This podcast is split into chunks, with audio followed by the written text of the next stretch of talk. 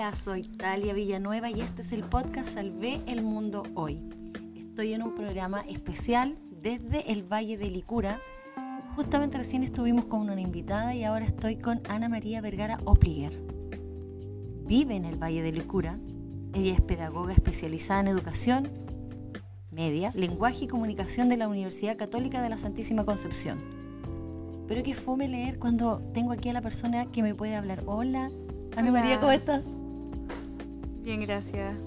Cuéntame, por favor, qué fome leer, te digo yo aquí, porque ¿quién es Ana María Vergara? ¿Vives en el Valle de Licura? Sí, la verdad, hace poco que ya que me fui del Valle, estoy viviendo en la ciudad, en Cañete, eh, porque estoy haciendo clases allá en una escuela. Así que me fui hace poco de la casa de mis papás acá en el Valle de Licura. ¿Y eres pedagoga especializada? Sí, soy profesora de lenguaje, de educación media Em, estudié en la Católica en Concepción. Eh, salí el año pasado de profesora y este es mi segundo libro. Mi segundo libro es El secreto del Fénix.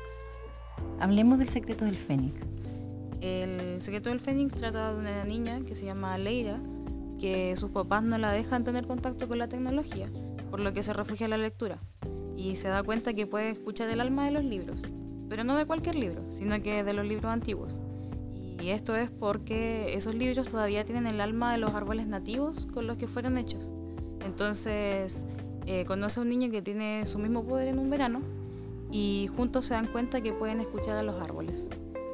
Em, se conocen, se enamoran, amor de verano, inocente, niños, y de repente despiertan en un mundo fantástico y pierden sus recuerdos. Por lo que tienen que llegar hasta un fénix de los deseos para pedir el, recordar su vida pasada.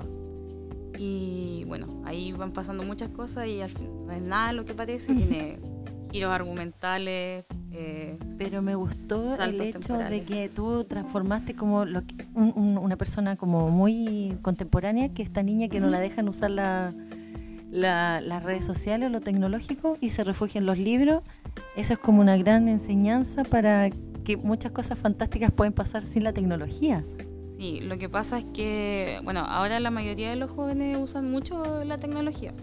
Y yo creo que en parte igual está bien porque la tecnología también apoya un poco la imaginación, ¿ya? Pero en la historia, em, Leira eh, potencia esta ganas de saber, de imaginar con la lectura, porque sus papás creen que la tecnología es como parte de un complot donde te pueden robar la identidad, las ondas sonoras te pueden dar cáncer y todo eso. Entonces, sí. Nefasto. O sea, en el equilibrio, ahí está lo simple.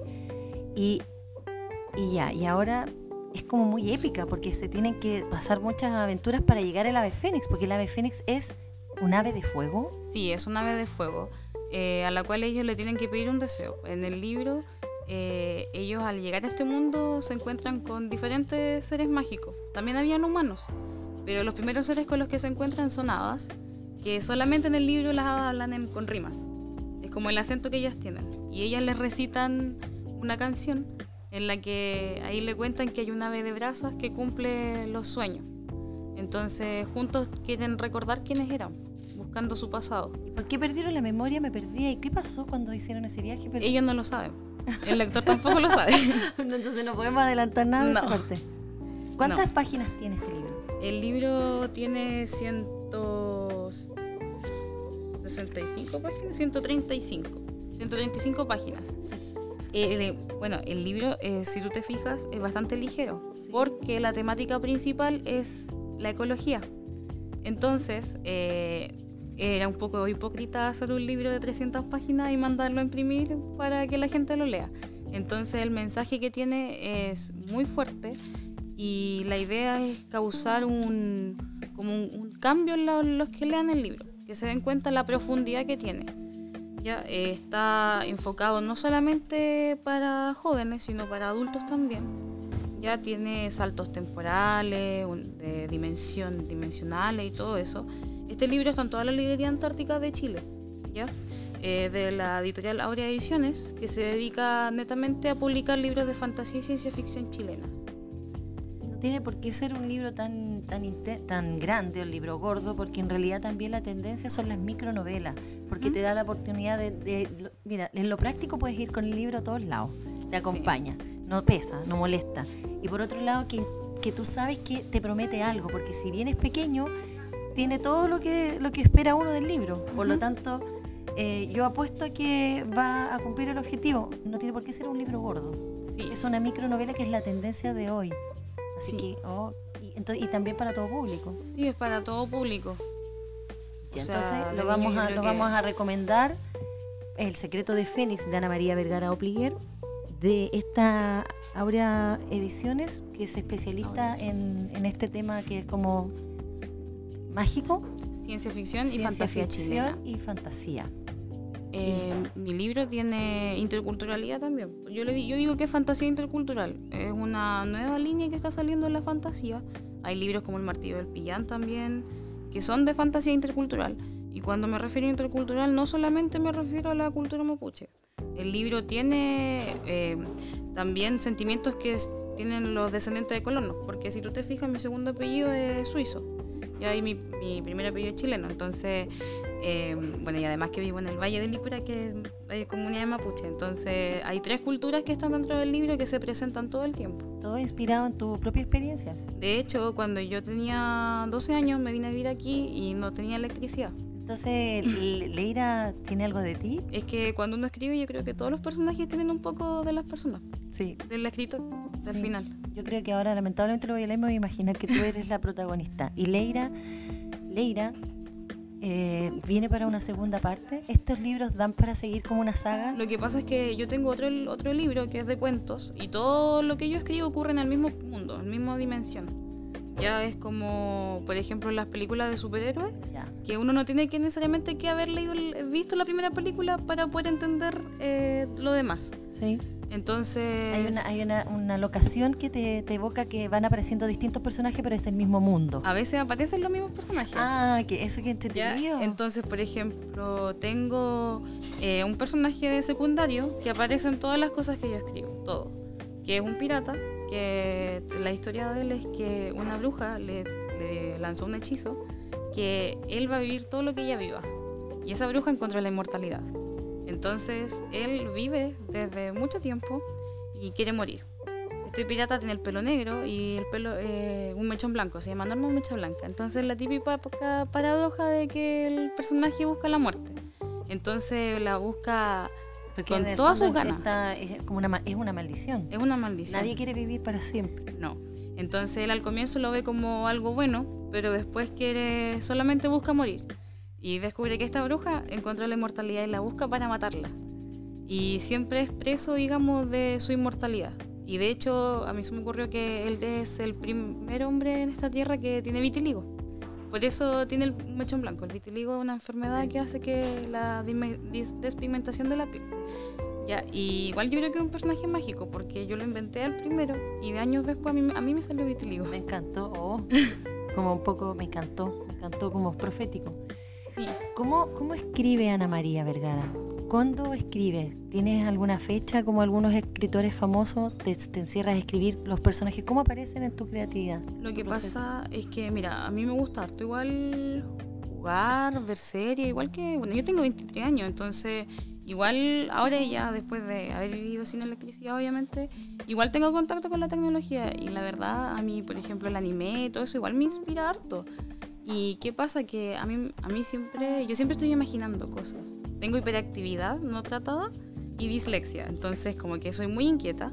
Y siempre estoy imaginando, de hecho el secreto del Fénix lo escribí la primera vez a los 12 años, a mano, acá en el campo. Wow. Entonces eh, siempre fui muy buena lectora y yo creo que eso se potencia, digamos, con mi, mi, mi mente tan hiperactiva. De hecho mi primer libro se llama Cuentos de una mente hiperactiva. Entonces estoy imaginando todo el tiempo y cuando me siento a escribir, tengo que hacerlo cuando ya tengo toda la película en mi cabeza.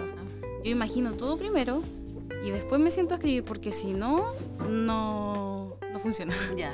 O sea, la película está hecha primero en tu mente y eso Sí. es atemporal porque puede ser, puede, puede ser durante en el día, en la tarde, en la noche. Tú vas creando tu propia historia Todo el tiempo. y después tú te dedicas como a redactar. Una cosa O sea, así. es que lo que pasa es que cuando yo empiezo a escribir no puedo parar. Entonces, si por ejemplo yo siempre espero en el verano porque yo soy profesora, entonces como trabajo, si yo me pusiera a escribir no podría trabajar. Así que espero a que sea el verano y ahí me empiezo a sentar a escribir porque es como que... Pero ya tenías una idea ya previa. Y los personajes van apareciendo. Sí, estoy todo el año imaginando como una película en mi mente. Cada vez que estoy aburrida, cada vez que me voy a acostar, me imagino porque a mí me gusta que toda la trama esté unida, desde el comienzo hasta el final. Entonces todo tiene que estar, todo tiene que calzar. De hecho, los libros anteriores tienen que calzar con el que ya, con el que estoy escribiendo. Entonces, primero me hago toda una, una película en mi cabeza pensando eh, cómo hacer que el lector se identifique con los personajes, porque a mí me gusta mucho que la gente lea el libro y pueda salir a su patio y ver la historia, digamos, en cada hoja, cada color. De hecho, eso es como de las películas también, que cuando tú logras eso, que las personas se sientan identificadas con un personaje, hay un buen libro, hay un buen escritor detrás. Entonces, a mí me gusta eso, pensar como todos esos sentimientos que yo creo que todos sentimos. Por ejemplo, acá sale súper explícito el que cuando nos metemos a un bosque que es como bien tupido y sentimos que alguien nos mira. Ya en el libro igual sale que eso es como la, la magia, que los árboles te están mirando, que todo el bosque tiene magia todavía. Son imágenes que todas hemos pasado, se evocan. O cuando te dicen que hay algo, eh, un espíritu, por ejemplo, que sientes como esa cosa en la columna, ese frío en la espalda. Eso mismo, que es que como que alguien te está mirando. Entonces, todo esos sentimientos a mí me gusta eh, dejarlo en los libros, todo lo que escribo. Por ejemplo, también típico cuando uno se acuesta debajo de un árbol y ve la luz entre las hojas. Todo ese tipo de detalles me gusta que la persona recuerde cuando él lo hace.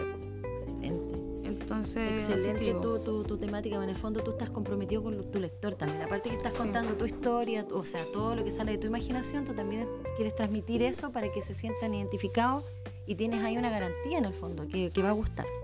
¿Qué viene ahora? ¿Hay alguna presentación en vivo o antes de la Navidad alguna firma de libro, algún eh, eventito por La verdad, ahora mismo estamos estoy en una feria, mi libro está en una feria en Santiago, en Nuñoa, y eh, acabo, hoy día acababa el sorteo navideño, así que igual hay descuentos dentro de la página de la editorial hay descuento del libro y cualquier cosa tengo una página de Facebook que es mi nombre. ¿Cómo aparece? Eh, Ana María Vergara Opli con dos P. Ya. Que es una fanpage donde también hago descuentos, envíos a todo Chile porque en la librería está el libro, pero yo siempre creo que es mejor que venga con la dedicatoria del autor. Sí, eso estaba pensando yo. Fantástico. Estoy encantada, me encantó. Felicitaciones, eres una mujer súper joven, súper creativa con este libro ya en la mano, con una gráfica hermosa. ¿Quién te la hizo esto? Eh, mi editorial. Mi editorial tiene dibujante, es un, niño que también ha hecho hartas otras portadas. De hecho, eh, para los que igual les gusta la ciencia ficción eh, mapuche o intercultural, también hay ciencia ficción chilena. También hay western chileno en la editorial, que Tres balas de la Pampa, que es un libro que habla de los ladrones de ferrocarriles del norte de Chile. Entonces está surgiendo esta nueva rama de fantasía, ciencia ficción, pero con eh, cultura de aquí. Exacto, estamos educando también a través de historias bien lúdicas. Así que es un tremendo regalo, felicitaciones y gracias por querer participar en este, en este podcast de Salve el Mundo Hoy. Felicidades Ana María y nos vemos pronto. Muchas gracias. Ya, muchas gracias. Chao. Chao.